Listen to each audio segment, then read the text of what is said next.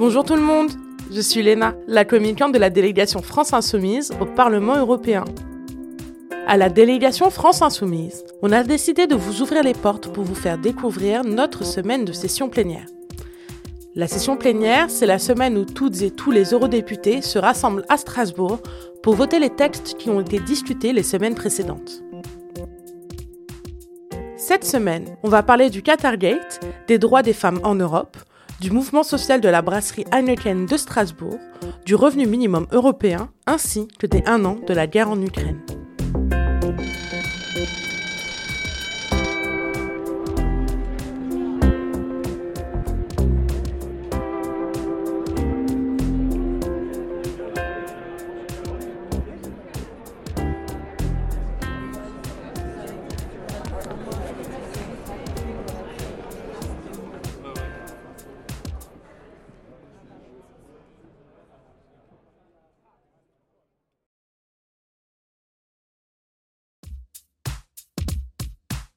Salut, c'est Léna. Avant de vous laisser avec ce nouvel épisode, je voulais vous prévenir que le Off sort trois épisodes hors série. Des jeunes de la fabrique numérique de Gonesse sont venus poser leurs questions aux députés de la délégation. Les épisodes sont à retrouver sur YouTube en vidéo et sur toutes vos plateformes d'écoute.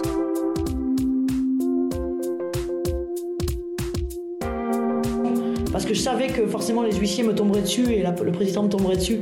Et euh, donc je voulais pas qu'il me coupe quand même, ce serait été dommage. Donc j'ai vraiment dit tout à la fin, en guise d'avertissement, parce que si vous, voulez- si vous continuez dans ce sens-là, vous étonnez pas si vous voyez euh, surgir des gilets jaunes sur tous les ronds-points d'Europe.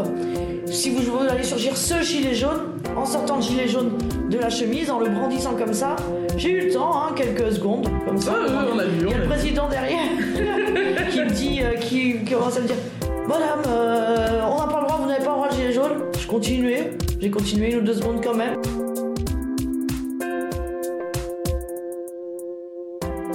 Bonjour tout le monde, je suis Léna, la communicante de la délégation France Insoumise au Parlement européen.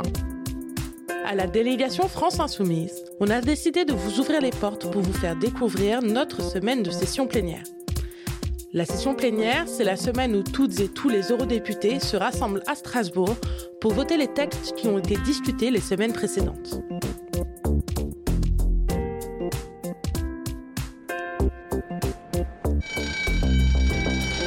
Ce mois-ci, retour à Strasbourg avec un planning bien chargé.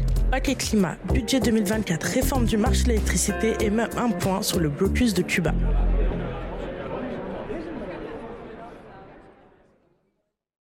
Eh bien, si je dis toujours que le lundi, c'est la petite journée, celle-ci a été bien mouvementée. Leila Cheibi a tendu un gilet jaune à la tribune de l'hémicycle. Alors, c'était comment d'être un gilet jaune? Ah, alors j'ai pas porté le gilet jaune, je l'ai montré. Donc là, j'avais une intervention sur le, le paquet climat, donc euh, comme j'étais chargée des négociations sur le Fonds social climat, et euh, j'avais envie d'interpeller mes collègues, d'interpeller le Parlement européen sur le fait que euh, si on vote l'extension du marché carbone au transport et au bâtiment, euh, si on rend l'essence plus chère dans l'espoir que les gens vont consommer moins d'essence, ben ça va créer si on si on rend l'essence plus chère euh, en disant que les gens du coup vont consommer moins d'essence, eh ben euh, ça aura un effet de créer de la colère sociale. Rappelle-toi les gilets jaunes. C'est exactement comme ça que c'était parti chez nous les gilets jaunes, une mesure soi-disant euh, écologique. Hein on disait allez vous allez payer plus, mais taisez-vous, ne vous plaignez pas parce que c'est bon pour le climat. Ça crée de la colère sociale, ça crée des gilets jaunes. Et donc moi, j'avais voulu leur montrer à la fin de mon intervention. Donc j'avais mon, mon gilet jaune planqué dans ma chemise. Comment t'as fait pour faire rentrer un gilet jaune? T'as pas vraiment le droit, non? Alors, euh, on n'a pas le droit de ramener des choses, non. Donc, j'avais planqué, il était bien plié euh, dans la chemise. J'avais une chemise euh, en plastique que mon équipe m'avait passée. Donc, euh, j'ai fait comme si bah, c'était mon support en fait pour mes feuilles d'intervention. Et donc, j'avais mis la chemise euh, euh, sur le pupitre. Et à la fin, dernier paragraphe, j'ai gentiment enlevé les élastiques. Tac, je fais claquer là tout de suite. Et j'ai sorti le gilet jaune naturellement comme ça. Alors j'avais prévu de le faire à la fin de mon intervention parce que je savais que forcément les huissiers me tomberaient dessus et le président me tomberait dessus. Et euh, donc je voulais pas qu'il me coupe quand même, ça aurait été dommage. Donc j'ai vraiment dit tout à la fin, en guise d'avertissement, parce que si vous voulez, si vous continuez dans ce sens-là, vous étonnez pas si vous voyez euh, surgir des gilets jaunes sur tous les ronds-points d'Europe.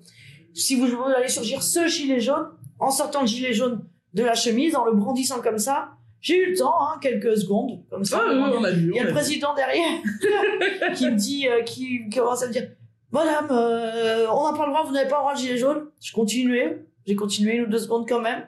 Et après, c'était ouais, gentiment, les huissiers m'ont dit, vous savez, il n'y a pas le droit, tout ça. Dit, ah, désolé, pardon, excusez-moi. Pour l'honneur des travailleurs, pour un monde meilleur. La plénière d'avril s'annonce mouvementée. Vivement demain.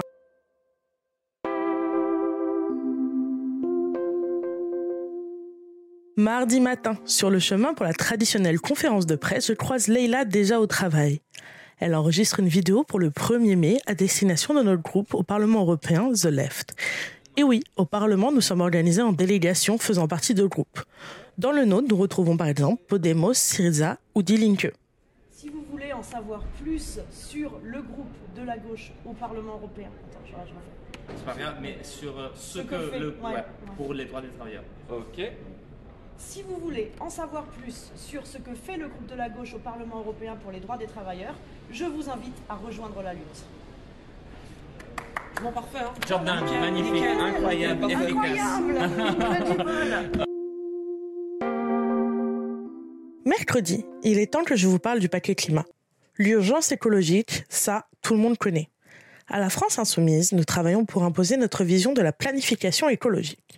Une vision pourtant minoritaire au Parlement européen, puisque vient d'être adoptée hier, mardi 18 avril, l'extension du marché carbone au secteur du bâtiment et des transports routiers pour les particuliers, et ce alors que l'inflation fait toujours rage. Dans la délégation, on dénonce cette mesure qui ignore l'alerte des gilets jaunes et va entraîner une augmentation des coûts de l'essence et du chauffage, ce qui étranglera encore davantage les ménages européens.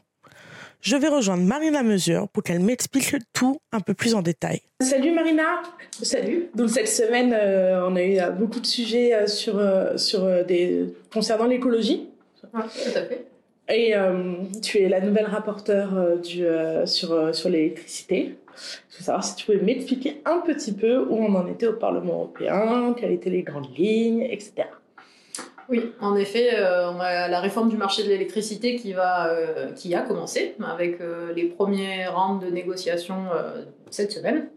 Et c'est un dossier crucial parce que ça concerne évidemment bah, des millions de gens, c'est-à-dire les ménages, la tarification de leur électricité, euh, les entreprises euh, qui ont vu leur facture exploser, les boulangers aussi, euh, et toute notre industrie en fait qui est soumise à des tarifs euh, qui fluctuent en fonction du marché et qui ne représentent même plus les coûts de production réels de la production d'électricité en Europe. Et donc euh, face à ça, bah, la Commission euh, a lancé un vaste chantier de réforme du marché de l'électricité vaste au départ. Dans la réalité, euh, c'est une toute petite réforme qui ne change absolument rien, voire euh, sur certains aspects, pas empirer les choses, c'est possible. Euh, puisque déjà qu'on n'avait pas grand-chose de garantie, et notamment, bah, je pense par rapport à la France, on avait encore quelques tarifs réglementés. Là, avec la réforme, bah, on balaye les tarifs réglementés, on met dix fois plus de privés, c'est-à-dire on va vers des contrats privés avec les producteurs d'électricité. Et derrière, on est euh, sur euh, l'État qui va garantir euh, pour certaines énergies renouvelables des prix aux producteurs, hein. mais en gros, ça sera pas un prix que le producteur qui- sera qui sera fixe au producteur en fonction de ce que a fixé l'État, mais en fonction de ce que a fixé le marché, c'est-à-dire c'est pas très clair.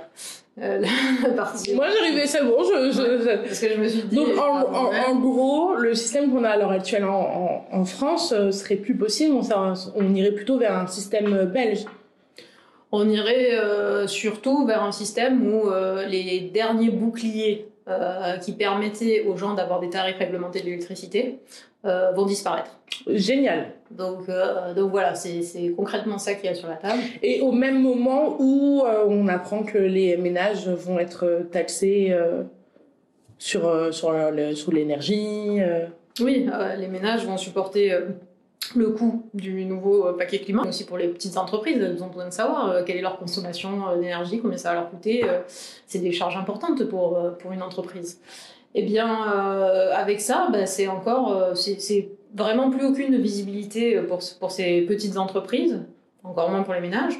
Et après, par contre, c'est quelques entreprises, des grosses entreprises, qui, elles, seront capables, avec la nouvelle réforme, si elle euh, aboutit, d'aller faire des négociations, elles, directes avec le producteur, ce qui n'était pas possible avant, et, euh, aller chercher un tarif euh, préférentiel avec, avec le producteur. Mais donc, ça serait vraiment un marché qui s'oriente sur les grosses entreprises, qui laisse de côté toutes les PME, TPE, artisans, et qui, derrière, va être catastrophique pour les, pour les ménages qui en, qui en plus, on leur demande d'être euh, des euh, limites des futurs traders, c'est-à-dire euh, de dire oui, mais alors on va avoir un tarif de l'électricité et un contrat pour notre voiture électrique, un pour le chauffage, un pour l'électroménager, et donc d'avoir 10 contrats d'électricité, ce qui est totalement absurde et ce qui n'arrivera pas dans les faits. Ok, ok c'est pas des super c'est pas des super nouvelles c'est pas c'est pour ça qu'on va devoir se battre parce que euh, nous on a une vision totalement différente de ce qui est proposé aujourd'hui. Nous on pense que c'est la puissance publique c'est-à-dire euh, bah, l'État qui doit fixer des prix euh, d'électricité. Et, et, donc cette proposition là est déjà avant même de commencer balayer totalement. Ça veut dire on, on laisse même pas la possibilité aux États qui le souhaiteraient. Je dis pas que ça doit s'appliquer partout, mais les États qui souhaiteraient avoir euh, un monopole public de l'électricité, qui pourrait euh, du coup permettre la production et euh, la, fourniture d'électricité par la puissance publique, puissent le faire. Bah, ça, c'est balayé d'un revers de la main. Ça veut dire qu'on continuera à avoir le privé qui s'occupe de ce bien essentiel et ce bien commun qui est l'électricité. Ok. Et je te donnerai une bonne nouvelle pour terminer. Une bonne nouvelle. Hmm, Parce que là, franchement. c'est vrai, les, les nouvelles sont. C'était une sacrée plénière. C'est ça. Non, non, je sais pas si euh, on a actuellement, en tout cas, dans la séquence des bonnes nouvelles, on, on a des petits pas. Euh, c'est ce que, bah, justement, à travers le paquet climat, euh, ce qu'on disait, par exemple, avec le marché carbone. C'est-à-dire que avant, il y a quelque chose qui n'existait pas. Maintenant, on a un marché carbone qui s'étend au reste du monde, puisque c'est le, mécanisme d'ajustement carbone frontière. Bon, c'est des trucs, évidemment, qui euh, ne sont pas ce que nous souhaitions, c'est-à-dire que ce ne sont pas des taxes qui prennent en compte bah, le produit, euh, quelle distance il a fait avant d'arriver euh, en Europe. Mais en même temps, bon, avant, il n'y avait rien. Donc, ça peut être des petits points positifs. Je ne sais pas si c'est une bonne nouvelle, mais petits points positifs euh, pour, euh, pour s'attarder à travers bah, sur les enjeux sur les enjeux écologiques. Mais c'est vrai que non, euh, aujourd'hui. Euh, bah, un point positif, parce que je ne sais pas quand la dernière fois qu'on s'est vu, mais on a fait adopter notre rapport sur l'amiante. Bah écoute, félicitations Parce que je pense qu'on s'est pas vu entre temps. Non, t'es pas vu entre temps, bah voilà Donc voilà, on a réussi à faire adopter un rapport à 64 voix pour et 11 abstentions, donc aucune voix contre. Euh, sur un rapport qui va permettre de mieux protéger les travailleurs de l'exposition à l'amiante euh, et de gérer un peu mieux les déchets liés à l'amiante, sachant que l'amiante tue toujours 80 000 personnes euh, chaque année en Europe. Donc on parle d'un vrai sujet de santé publique. Donc ça, c'est un point positif. Eh bien, très bien. Merci beaucoup, Marina. Merci à toi.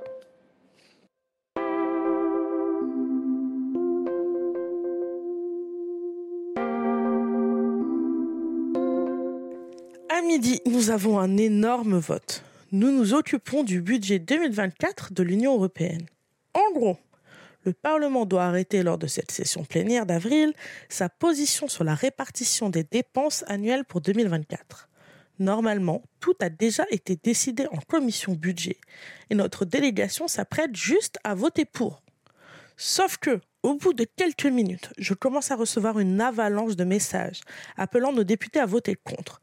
Il semblerait que la droite du PPE, dont font partie les républicains français, et l'extrême droite du Parlement européen ont glissé un amendement controversé. Je me rends immédiatement devant l'hémicycle pour essayer d'avoir Manon Aubry à la sortie des votes. Devant l'hémicycle, ils distribuent euh, des étoiles jaunes euh, pour les 80 ans du euh, ghetto de Varsovie. J'ai rendez-vous avec Manon euh, pour lui poser quelques questions, puisque hier on s'est loupé. Et du coup, là, je suis devant l'hémicycle du côté des journalistes et euh, il y a tout le monde qui attend. Et c'est marrant parce qu'il y a plein d'assistants parlementaires euh, qui en profitent pour manger leur sandwich. Ils sont assis par terre pour finir de relire des trucs.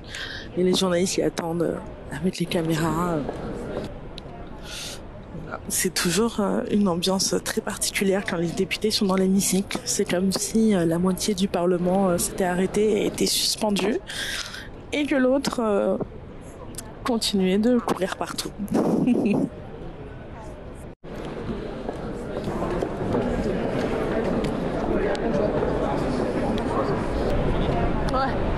Ils sont tous en train de sortir. À toi aussi. Salut Manon, alors tu sors de l'hémicycle? Comment ça s'est passé? Salut Léna. Euh, bah ça va là, on a euh, la droite et l'extrême droite qui euh, se sont unis pour essayer de voter ensemble le fait que l'Union européenne finance des murs, comme si l'Union européenne n'était pas suffisamment une forteresse. Et il paraît que c'est pas passé. Bah en fait si, leur amendement est passé, ah. mais du coup on a voté contre le texte, donc tout le texte est tombé à cause de leur petit jeu débile. donc finalement on a eu gain de cause quand même. Bonne nouvelle, bonne nouvelle. C'est ça. Du coup, comment s'est passée ta session plénière Ça a été à peu près mouvementé, je crois. Euh, ouais, je, je sais plus quel jour on est et quelle heure il est. Voilà. Mais tu sais, quand t'es le mercredi, t'as l'impression qu'il est le dimanche parce que ma journée du lundi a fait 48 heures.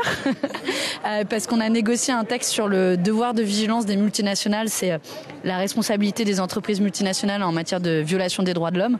Faire en sorte que Total arrête de déplacer, de déplacer des milliers de paysans en Ouganda pour forêt du pétrole ou que des entreprises comme Vinci arrêtent de construire des stades au Qatar, euh, des chantiers sur lesquels les ouvriers meurent, par exemple. Et euh, donc on a négocié jusqu'à ouais, 4h30, 5h du matin euh, dans la nuit de lundi à mardi. La négo a commencé à 18h. Je sais même pas calculer combien d'heures on a passé on a passé dans cette salle. Mais c'était la dixième, onzième session de négo, mais c'était la dernière.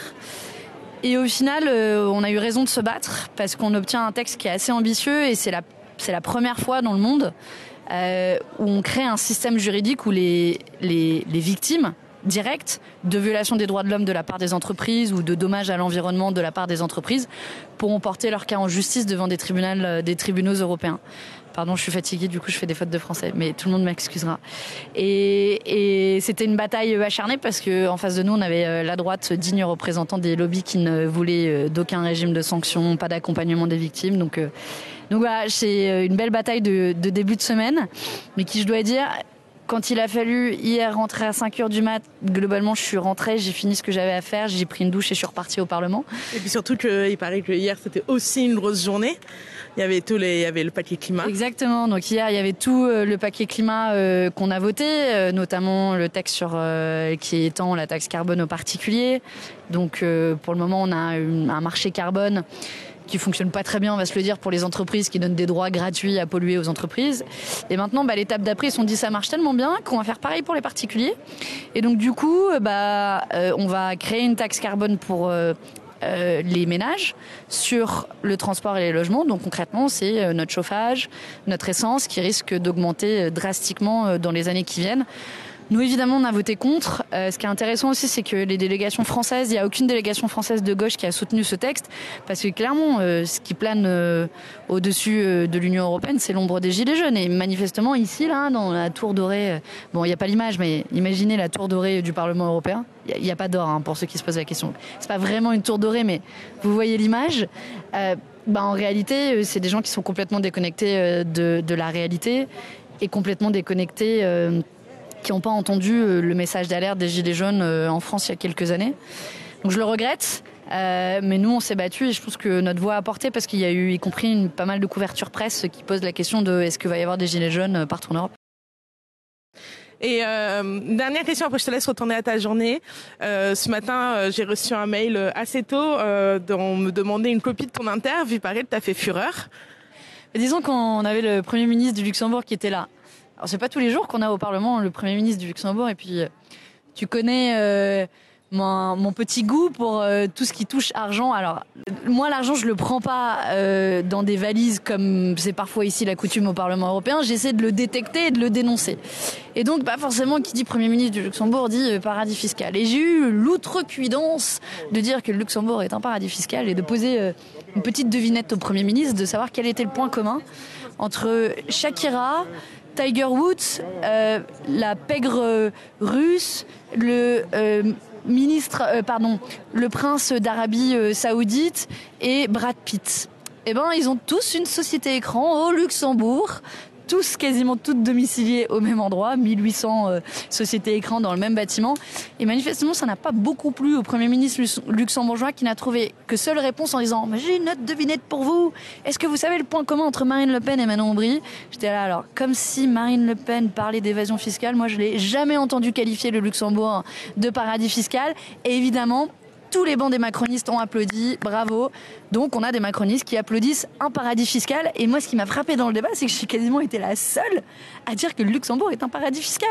Je veux dire, il y, a- eu nombre de scandales euh, jusqu'à il y a pas longtemps. Le dernier scandale, c'était OpenLux, euh, plus de des, dizaines de milliers de sociétés écrans révélées euh, au Luxembourg. Et non, au Parlement européen, on ne peut pas dire que c'est un paradis fiscal. Bon, bah du coup, je, je, je crois que tout le monde a trouvé la réponse à ma devinette, même lui. Bah, je compte sur toi pour continuer de poser la question du coup. Bah, merci beaucoup Manon. De rien, bon courage, je cours.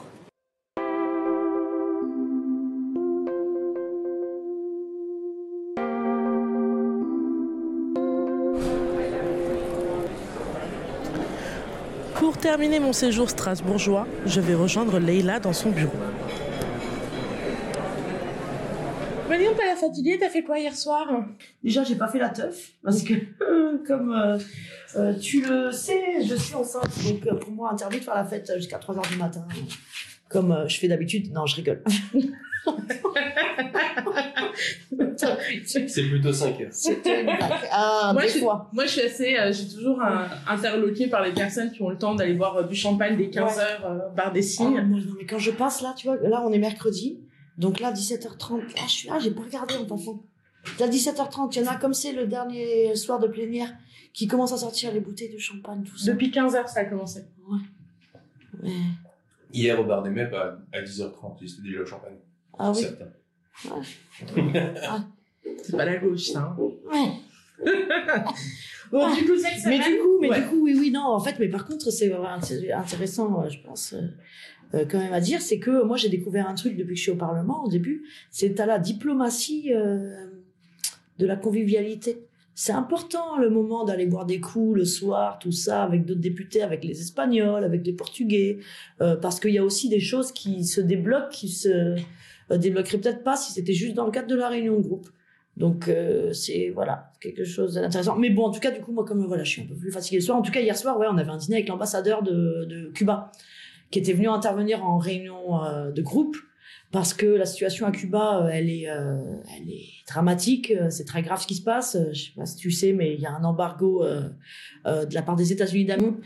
Et puis, donc là-dessus, par-dessus ça, donc sachant que le peuple cubain est déjà étranglé, on a en plus une, la crise du Covid avec des conséquences sociales terribles et puis le, tourisme qui qui qui plus alors que l'île vivait en grande partie du tourisme. Et puis on a eu par-dessus ça en plus euh, l'inflation conséquence de la guerre en Ukraine et, euh, et ben euh, ça déjà c'est grave tu vois l'effet de l'inflation ici chez nous en Europe. Alors imagine à Cuba quand ils ont déjà un manque de médicaments un manque de produits de base où tout déjà doit être importé on galère pour l'importer parce qu'il faut qu'il y ait aucun lien avec les États-Unis.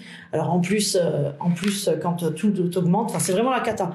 Et donc on souhaite que l'Union européenne se bouge un peu et réagisse et euh, et, et mette en place des sanctions des condamnations euh, diplomatiques économiques voilà Très bien. Donc, euh, oui, euh, hier, euh, vous avez eu une conférence de presse.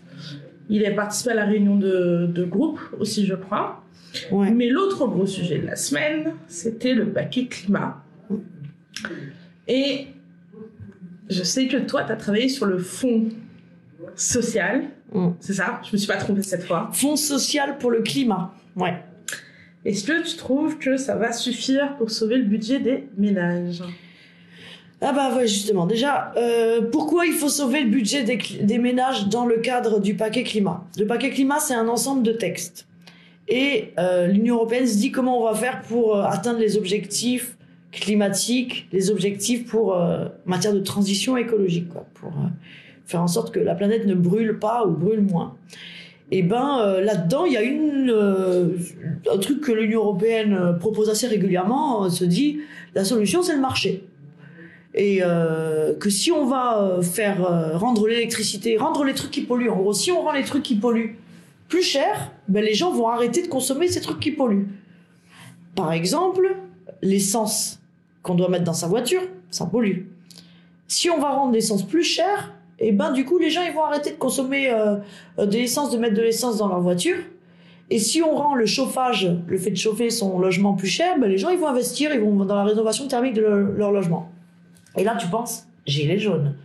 Parce que nous, en France, on est bien placé, on est assez bien placé pour savoir que ben c'est pas comme ça que ça marche. Et que euh, déjà, il y a des gens qui mettent de l'essence dans leur voiture, c'est pas pour euh, partir euh, se balader en forêt. euh, Enfin, c'est parce qu'ils en ont besoin pour aller travailler. Ils ont pas d'autre choix. Il y a pas de métro, il y a pas de- de- d'alternative de, transport, et ça coûte trop cher de s'acheter une voiture électrique. Donc c'est pour ça qu'ils. euh, Puis le prix de l'électricité euh, augmente aussi. en plus, c'est ça, c'est que cette, en fait, donc ça c'est un truc qu'on appelle, ce qu'on appelle ETS2, enfin l'in- l'inclusion du transport et des bâtiments des ménages euh, dans le marché carbone. C'est euh, quelque chose donc qui a été réfléchi avant la guerre en Ukraine, avant l'inflation, en se disant tiens allez on va remettre cette petite recette, on va faire payer plus cher le transport euh, des ménages et euh, le chauffage des ménages.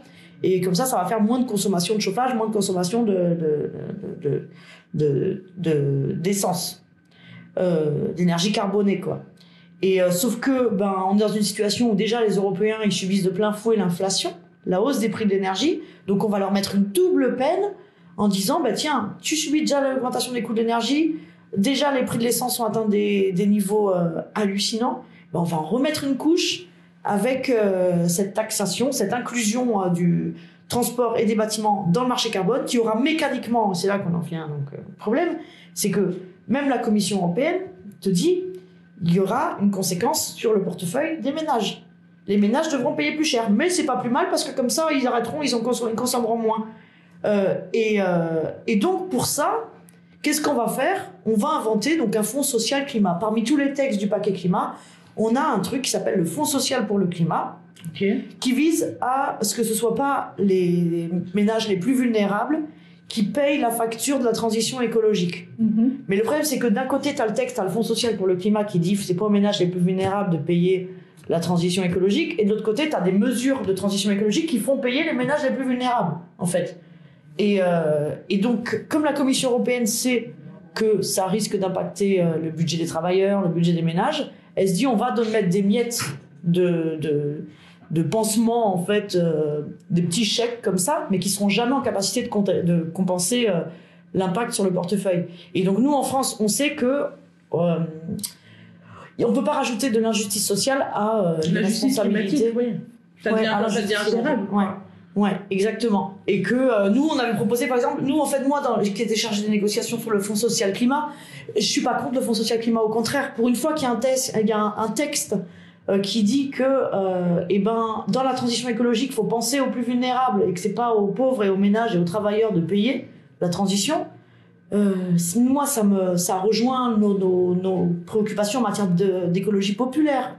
Euh, on sait qu'au contraire, nous, on pense que la transition, elle doit être créatrice d'emplois. Par exemple, si tu as besoin de, t'as besoin de milliers d'emplois pour euh, faire la rénovation thermique, je crois qu'on en avait parlé dans un dernier podcast euh, d'ailleurs, euh, pour euh, rénover les bâtiments, ben, en fait, voilà, on peut se dire que on, ça, ça crée des milliers d'emplois, c'est bon pour le portefeuille des ménages parce que on chauffe pas l'air et c'est bon pour le climat aussi. Et, euh, et donc, euh, nous, on a vécu les Gilets jaunes. On sait comment ça peut être vécu, en plus, euh, comme une injustice, ce genre de mesure. Et on a un an des élections européennes. Est-ce que c'est le moment de montrer une Union européenne qui, en fait, ne sert à quoi qu'à culpabiliser, à pointer du doigt les gens qui n'ont d'autre choix que de prendre leur voiture pour aller travailler en leur disant c'est toi le responsable de la crise climatique euh, et qui va leur rajouter une taxe supplémentaire alors que déjà ils sont étranglés, déjà ils doivent se serrer la ceinture. Je pense pas. C'est pour ça que le Fonds social pour le climat, il était utile parce que les ménages payent déjà le coût de la transition, mais on aurait pu trouver d'autres sources de financement. Oui, on aurait pu faire mieux, quoi. Ouais, par exemple, on aurait pu dire, ben, euh, on va trouver des ressources propres, on va taxer euh, les transactions financières, euh, on va faire payer les profiteurs de crise pour financer un fonds social pour le climat, pour aider les ménages à faire face à la crise, mais pas en leur, en, leur rajoutant des charges supplémentaires et en disant, tiens, une petite partie de ces charges, on va les effacer via ce fonds social. Eh ben, très bien, merci beaucoup, Léna. Eh ben, je t'en prie, merci à toi, Léna. Les eurodéputés macronistes du groupe Renaissance, qui considéraient eux-mêmes il y a quelques mois cette extension comme une ligne rouge, nous assurent désormais qu'elle sera indolore pour les Français. Mais l'instauration d'un plafond théorique à 45 euros par tonne émise de CO2 correspond à ce qui est déjà en application en France, et on se rend bien compte que c'est un leurre. Les modélisations de plusieurs spécialistes estiment en effet que les prix de la tonne carbone oscilleraient en réalité plutôt entre 100 et 300 euros. À titre d'exemple, 200 euros la tonne équivaut à 47 centimes en plus par litre d'essence.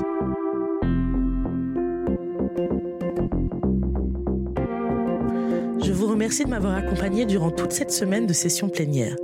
Si vous souhaitez poser une question à l'un ou l'une de vos eurodéputés de la France Insoumise, je vous invite à nous écrire sur les réseaux sociaux, at DFI Europe sur Facebook, Twitter et Instagram. Si vous souhaitez en savoir plus, vous retrouverez des ressources dans la description du podcast.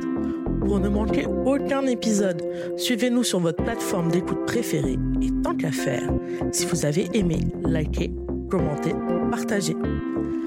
Les Insoumis en plénière, le OFF, est une émission proposée par la délégation France Insoumise au Parlement européen.